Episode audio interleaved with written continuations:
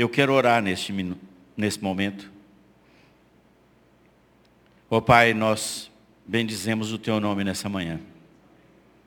E Pai, que não seja só através de uma música, mas que de fato o nosso coração adore a esse Deus maravilhoso.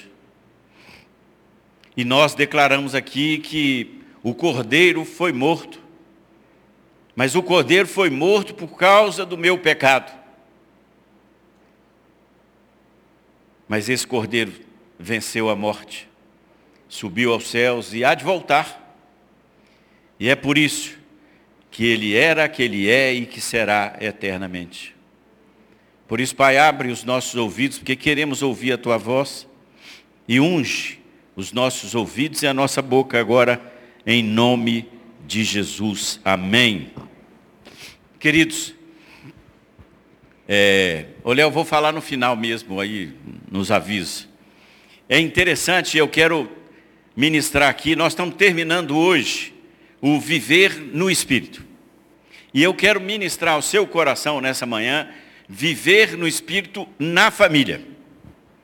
Que talvez seja o lugar aonde nós somos chamados a de fato ver se nós estamos andando e sendo cheios do Espírito Santo. Porque é lá onde nós nos revelamos aquilo que de fato nós somos. No nosso dia a dia, e é interessante nós notarmos que cada dia mais, talvez em algum tempo alguém tenha dito a mesma coisa, mas a família tem sido atacada de forma brutal. A cada momento o diabo tem se levantado neste tempo para questionar valores da família. E é interessante porque o texto que está no nosso prover hoje, lá nas nossas mensagens, fala sobre o perigo do secularismo na família. Nós estamos separando a nossa vida espiritual, então aos domingos, no momento da célula, no momento em que eu vou fazer uma devocional, aí eu sou, né? Eu me lembro do meu Deus todo-poderoso e no resto do dia eu vivo a minha vida. E nós temos vivido então um tempo onde há uma inversão dos valores de marido e mulher em casa. O divórcio graça de forma avassaladora, inclusive no meio evangélico. E Deus falou assim: Eu odeio o divórcio. Eu odeio o divórcio. Então, a relativização daquilo que nós fazemos, as relações de pais e filhos, de filhos e pais. Nós estamos vivendo um tempo tão difícil e assacados agora com valores que são contrários àquilo que a palavra de Deus diz. Vocês têm percebido alguma coisa diferente nesses dias? de valores que estão querendo ser trazidos num mundo em que fala de que você é livre para expressar aquilo que você entende como verdadeiro.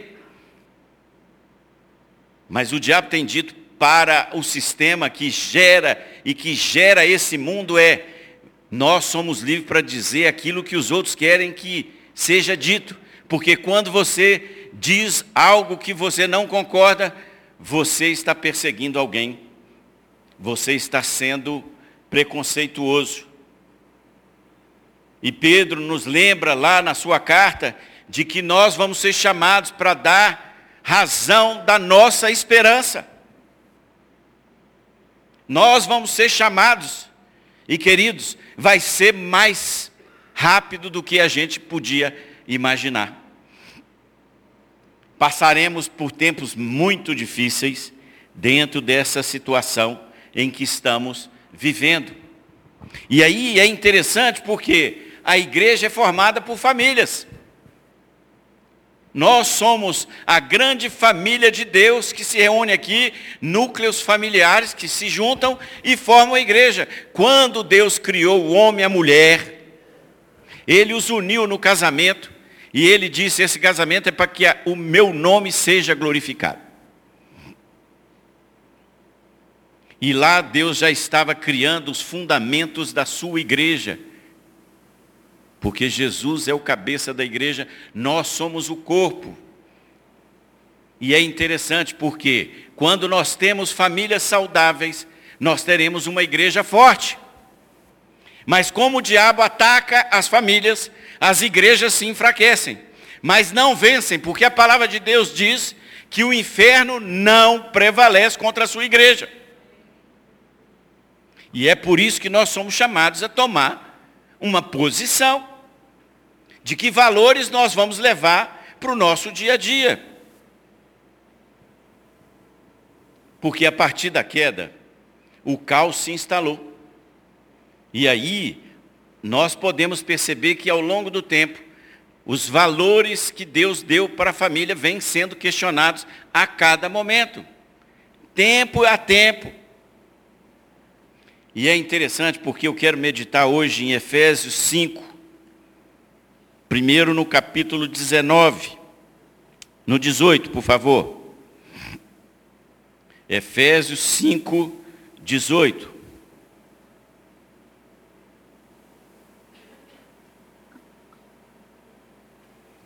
Achamos, e não se embriaguem com vinho, pois isso leva à devassidão, mas deixem-se encher do Espírito. Veja, Paulo está conversando com a igreja de Éfeso, mandou uma carta para a igreja de Éfeso. E eu quero aqui fazer um, uma retrospectiva do que era a igreja de Éfeso. Ela começa a aparecer lá em Atos 19. Paulo chega em Éfeso, encontra 12 homens e pergunta a eles, vocês conhecem o Espírito Santo? Não. Nós ouvimos falar do batismo de João.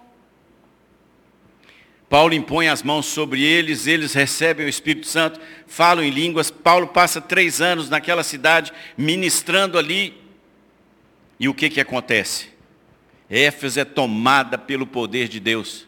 Uma cidade de 200 mil habitantes, 100 mil se convertem a Jesus Cristo. Que coisa maravilhosa, sinais e maravilhas. Aqueles que mexiam com feitiçaria levavam seus livros, e livro naquela época era muito caro, continua, mas lá era muito caro. E eles levam para ser queimados, por quê? Porque a verdade tinha sido revelada para eles. E essa igreja, então, poderosa, conhecida como a igreja do amor, essa igreja ajuda na expansão do evangelho na Ásia, na Europa, porque ela é que dali que se parte para a grande expansão da igreja de Jesus Cristo. Esse é o cenário para onde Paulo escreve a sua carta.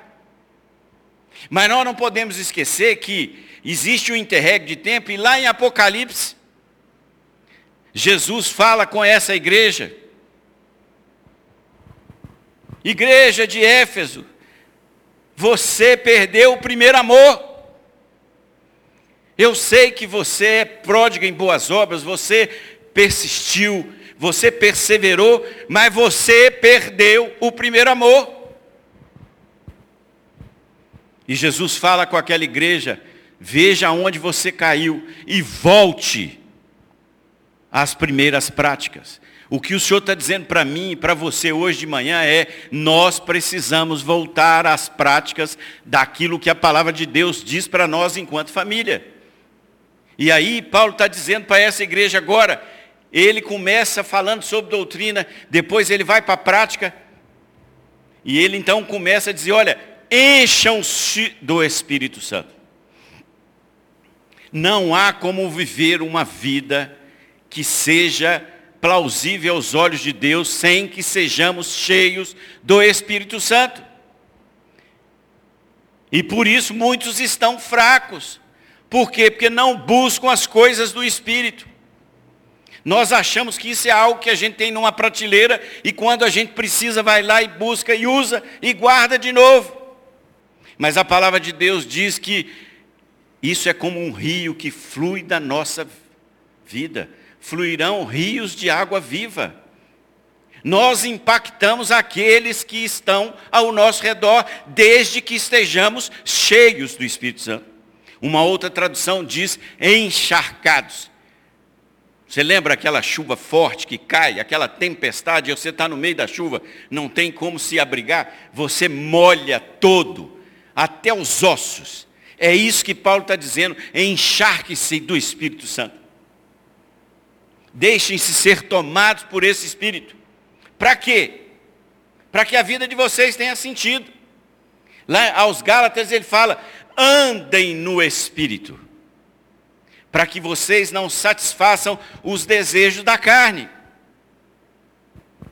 E muitas vezes, o brilho deste mundo, aquilo que o Senhor tem nos dado, né, através do sistema, nós olhamos as coisas que os nossos olhos querem, e aí satisfazemos os desejos da carne, e esquecemos que, como povo de Deus, somos chamados a manifestar o fruto do Espírito, a andar e ser encharcado por esse Espírito Santo.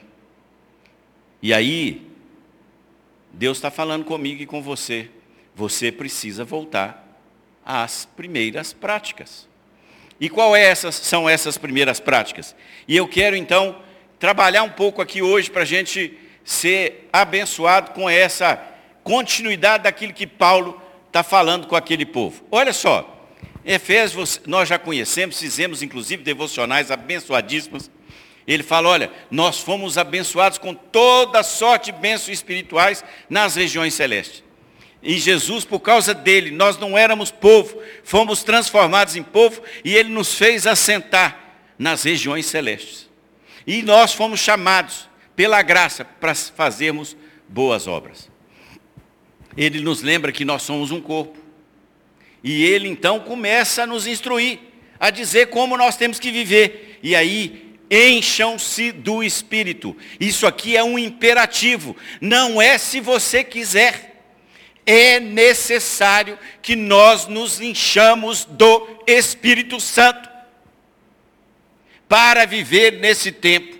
Sem esse Espírito, nós não vamos a lugar nenhum. E aí Paulo fala, qual é a consequência?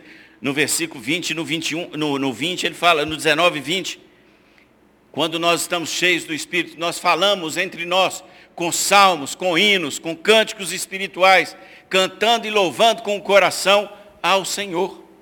Olha que coisa, qual é a diferença de viver com as obras da carne ou quando nós vivemos pelo Espírito? A nossa vida é transformada.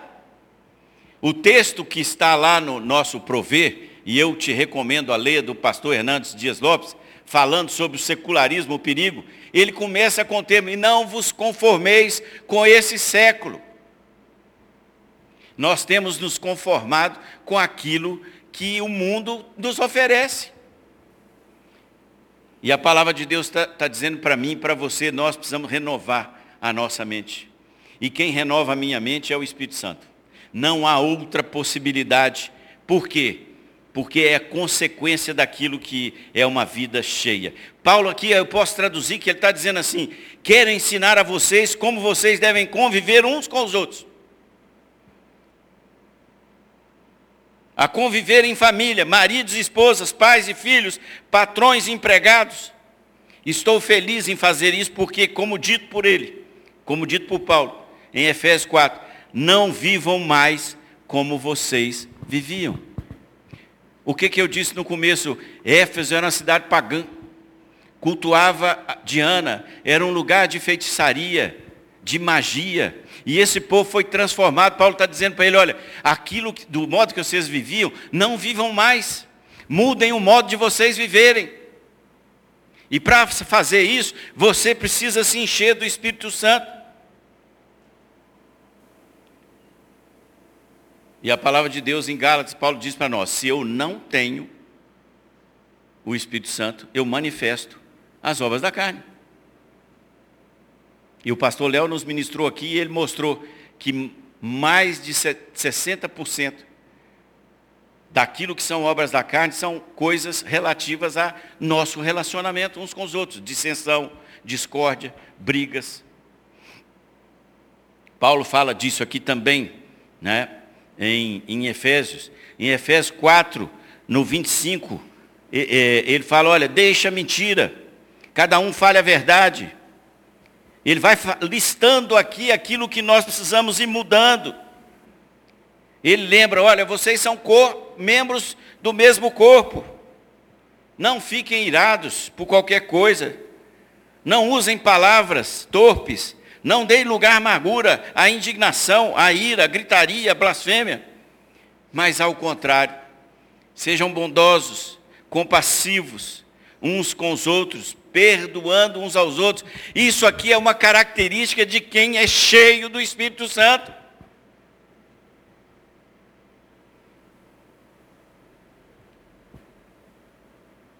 Mas o mundo não fala de compaixão. Fala que você tem que pisar no outro. Mas nós que somos cheios do Espírito, temos compaixão uns pelos outros. E aí vivemos em harmonia. Lá em Gálatas ele vivam no Espírito e vocês jamais satisfarão os desejos da carne. E aí é interessante nós notarmos que Paulo aqui em Efésios, ele continua. E aí na nossa Bíblia, normalmente, nós temos um, um, um, um subtítulo, né? O lar cristão.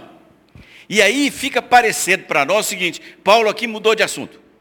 Agora é um outro tema que ele vai abordar. Né? Você já viu que na sua Bíblia, a carta de Paulo, ela é direta. Ela vai numa continuidade. Não tem esse subtítulo. Isso aqui foi para facilitar a nossa compreensão e muitas vezes isso traz é, incompreensão para nós. E aí, Paulo começa a falar, sejam submissos, sejam submissos uns aos outros.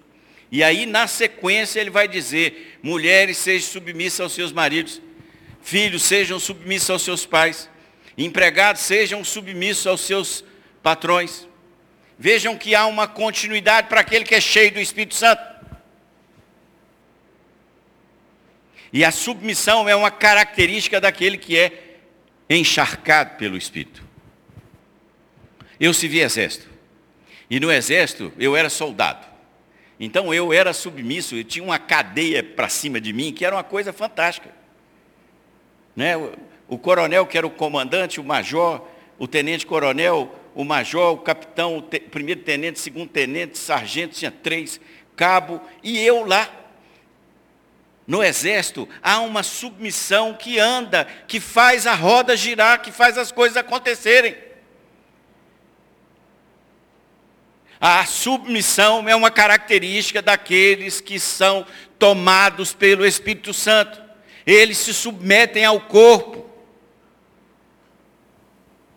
O nosso corpo, os nossos membros estão submissos uns aos outros. Eu lavo o rosto pela manhã, porque porque minhas mãos me ajudam. Elas estão submissas à vontade do meu cérebro, que comanda, fala, lava o rosto, escova os dentes, vai tomar café. E aí nós criamos uma ojeriza, uma palavra, por quê? Porque ela vai na contramão daquilo que o mundo quer, que é a insubmissão, é a desobediência.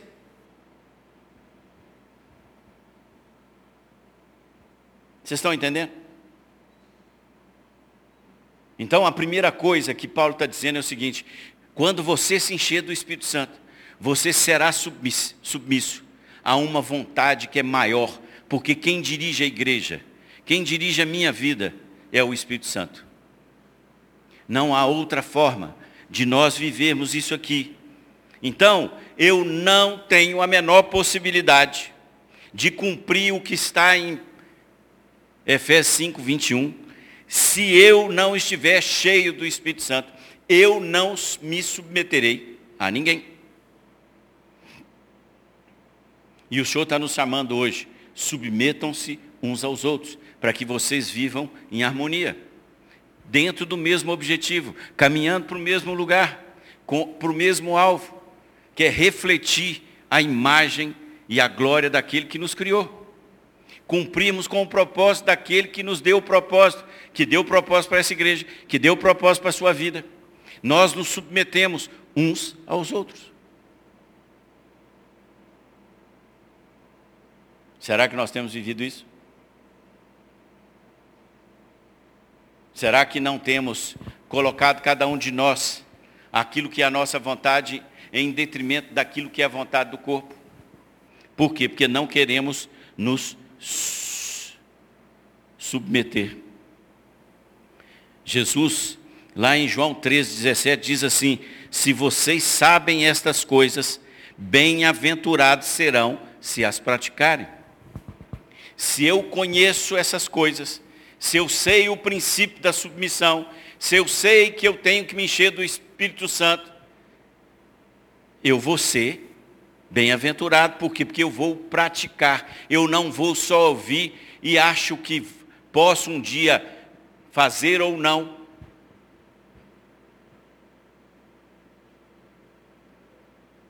E aí muitas vezes nós esquecemos disso. E aí Paulo continua, em algumas tradições mais antigas, na Septuaginta lá, a gente lê uns negócios assim, vem aqui e traz para ajudar a gente. Quando Paulo escreveu, sujeitem-se uns aos outros no temor de Cristo. Então há um temor. Por que, que eu faço isso? É porque tenho alguém que me recomendou e eu o amo tanto que eu quero fazer aquilo que ele quer que eu faça. Porque nós confundimos temor com medo.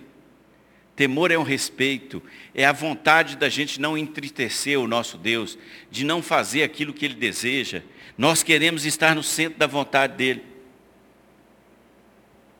Mas, aí vem aquilo que é, eu estava falando aqui, que quando Paulo escreveu isso aqui, lá no original, diz que assim, sujeite-se uns aos outros no temor de Cristo, assim como as mulheres se sujeitem aos seus maridos.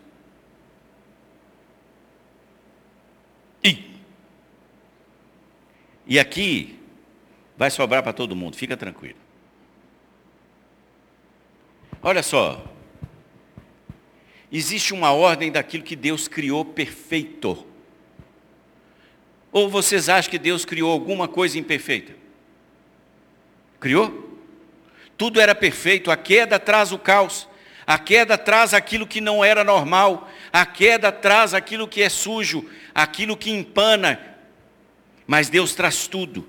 E, para sua tranquilidade, a liderança do homem e a submissão da mulher foram criados antes da queda. Não foram criados depois da queda. Ela ficou confusa, e a gente vai ver isso aqui.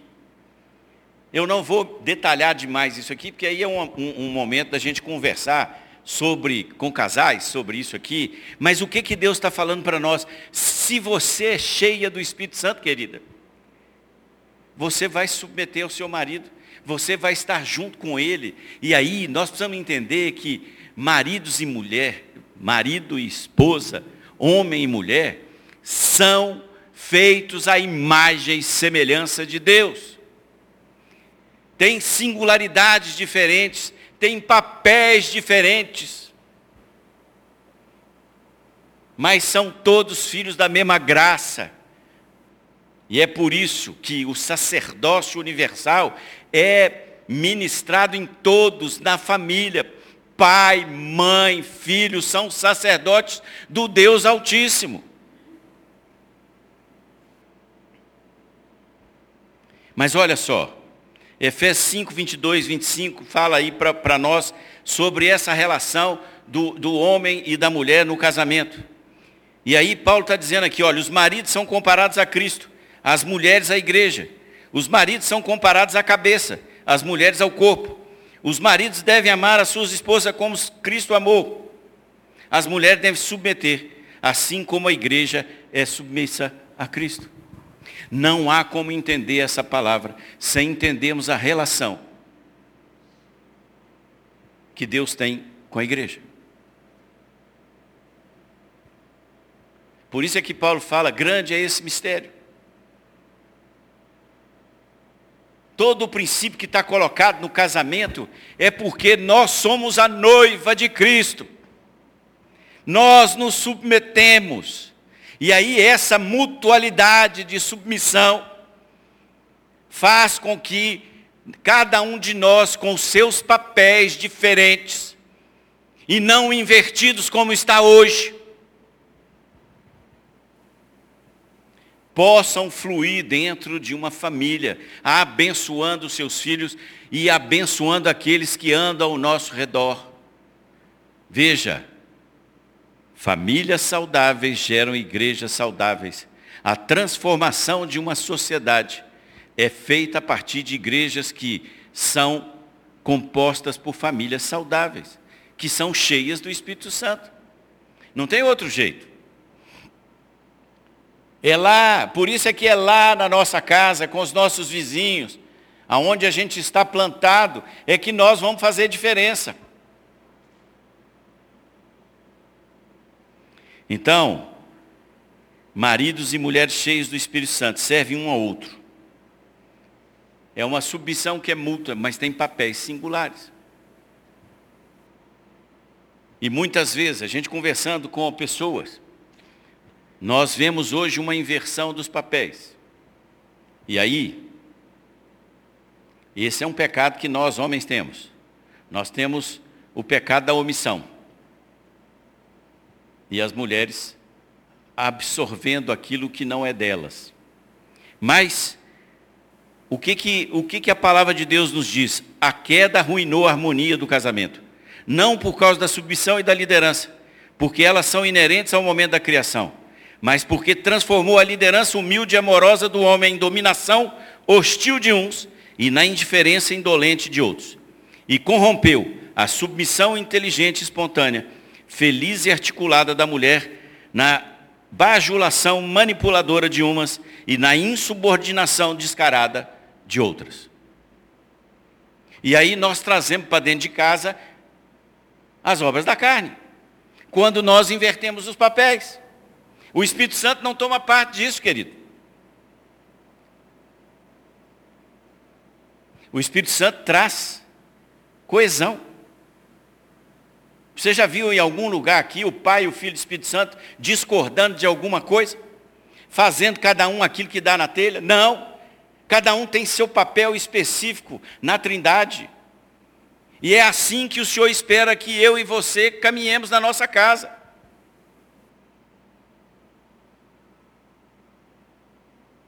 Eu tenho sido abençoado ao estudar essa palavra na minha vida. De que muitas vezes eu permito que as obras da carne se sobreponham. E aí vem a ira, vem a discórdia, vem a discussão, e aquela que é fraticida, porque quer derrubar o outro, quer matar o outro, quer acabar. Não é assim com aqueles que são povo de Deus. Porque lá em Colossenses Paulo fala, perdoem do mesmo jeito que vocês foram perdoados por Jesus. Qual é esse mandamento, gente? E aí nós saímos trucidando uns aos outros.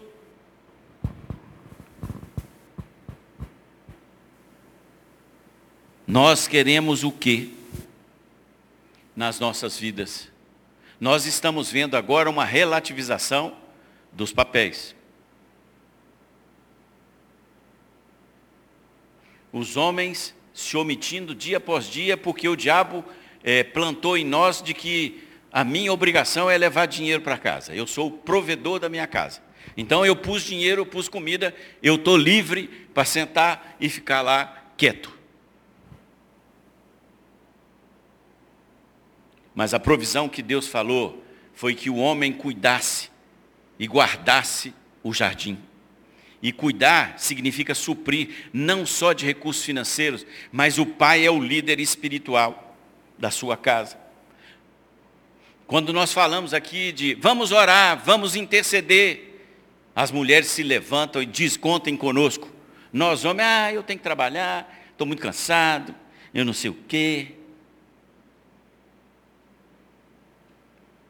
Somos frouxos. Não temos levado aquilo que a palavra de Deus tem dito para nós. Você lidera a sua casa. E você protege a sua casa. Não só da segurança física, mas da segurança espiritual. Olha o que está acontecendo aí. Olha aí agora essa coisa aí de é, orgulho. Os nossos filhos estão sendo impactados por tanta informação, estão tomando valores do politicamente correto. Por quê? Porque nós, pais, homens, nos omitimos naquilo que Deus deu como tarefa para cada um de nós. E eu sei, os tempos estão difíceis. Sustentar uma família é complicado. Mas quem é que põe comida na sua casa? É a sua força do seu braço? Ou é esse Deus Todo-Poderoso que nós acabamos de cantar aqui, adorar o nome dEle? Quem é que põe comida na sua casa?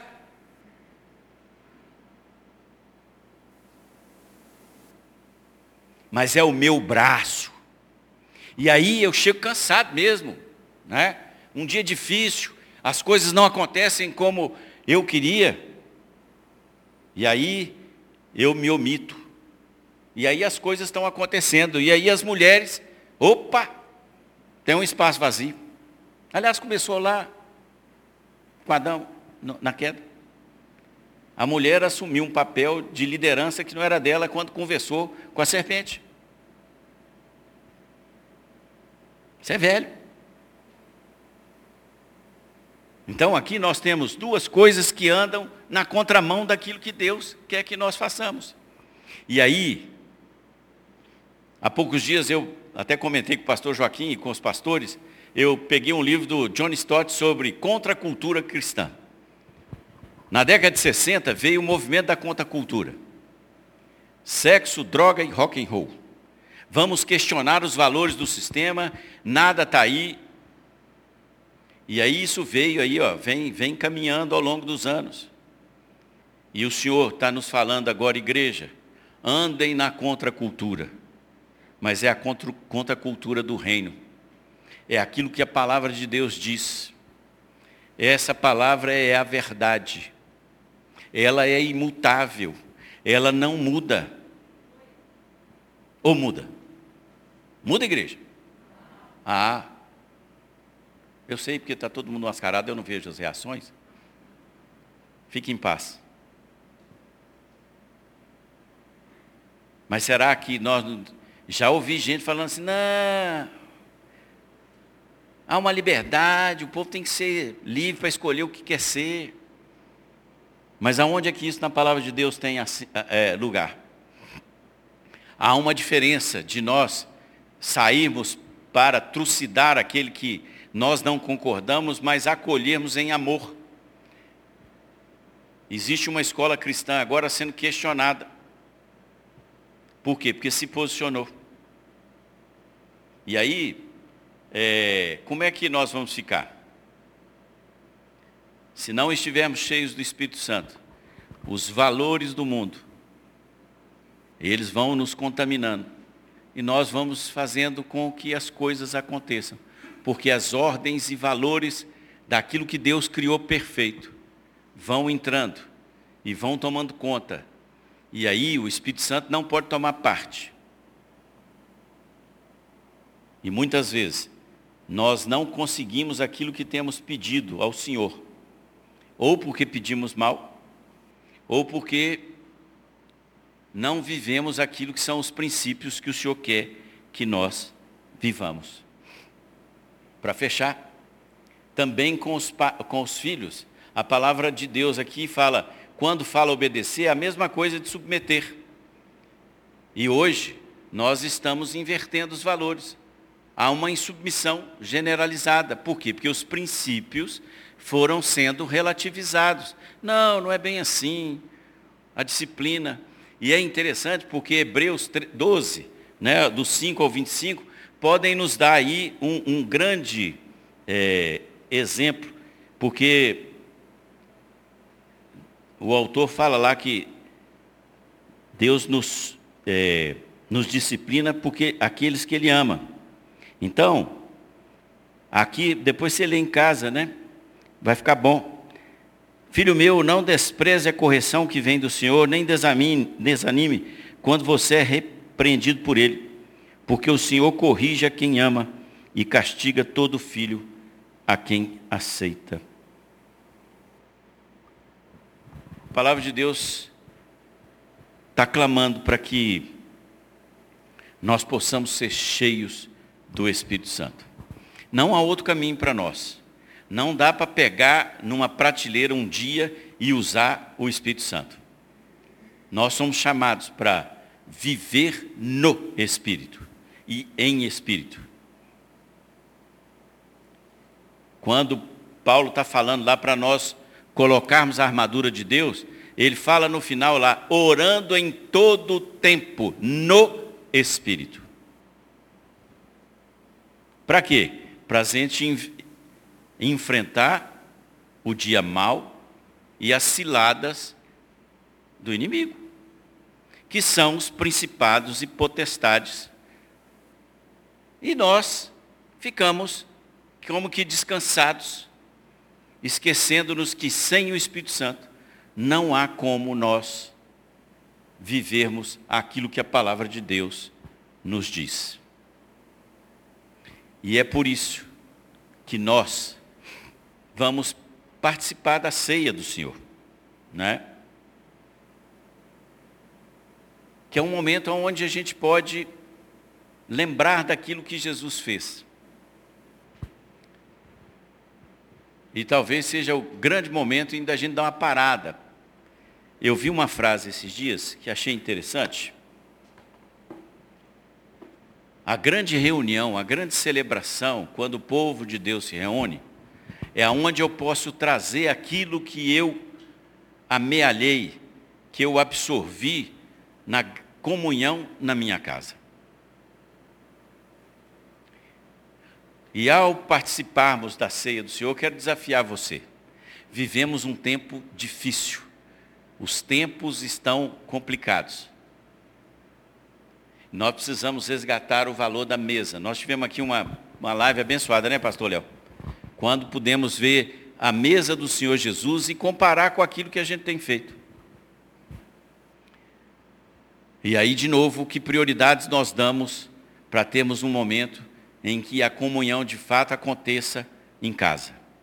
E aí, essa comunhão que eu exerço com a minha família, com aqueles que são meus biologicamente, eu vou poder fazer com aqueles da família espiritual que o Senhor nos der. Eu não posso trazer aquilo que eu não vivo. Eu não posso viver comunhão se eu não vivo. E mais ainda, se eu não vivo uma comunhão diária com o meu Pai, no secreto.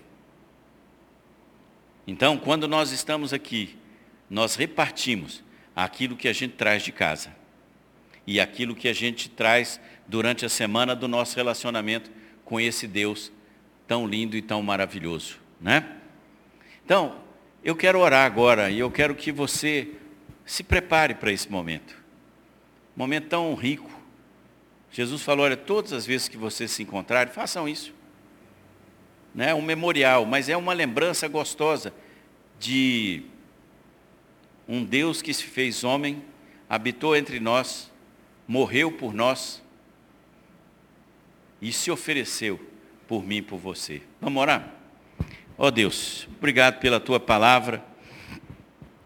Vivemos tempos tão difíceis, mas a nossa esperança é o Senhor e a nossa temos a certeza de que esse Espírito Santo prometido, ele não é algo que a gente pega na prateleira, mas é algo que nós podemos viver com ele todos os dias, cheios do Espírito, e que ele flua no povo desta igreja, para que possamos impactar, Pai, aqueles que da nossa família ainda não te conhecem, aqueles que moram perto de nós, no nosso trabalho, na escola, e como igreja, nós podemos é, abençoar Belo Horizonte e o Brasil. Por isso, Pai, nos enche. Eu tenho certeza de que todos nós aqui queremos, mas nós não queremos ficar só no intelecto. Nós queremos que isso penetre no nosso coração e que de fato faça diferença e que sejamos um povo que viva cheio, pleno e que ele transborde para aqueles que convivem conosco. Nós vamos participar agora de um momento tão gostoso, que é a ceia do Senhor. Foi o Senhor que instituiu, e por isso, Pai, é, nós queremos nesse momento também é, fazer um exame daquilo que tem acontecido na nossa vida, porque queremos estar livres diante do Senhor. Obrigado por esse tempo, Pai. Em nome de Jesus eu oro. Amém.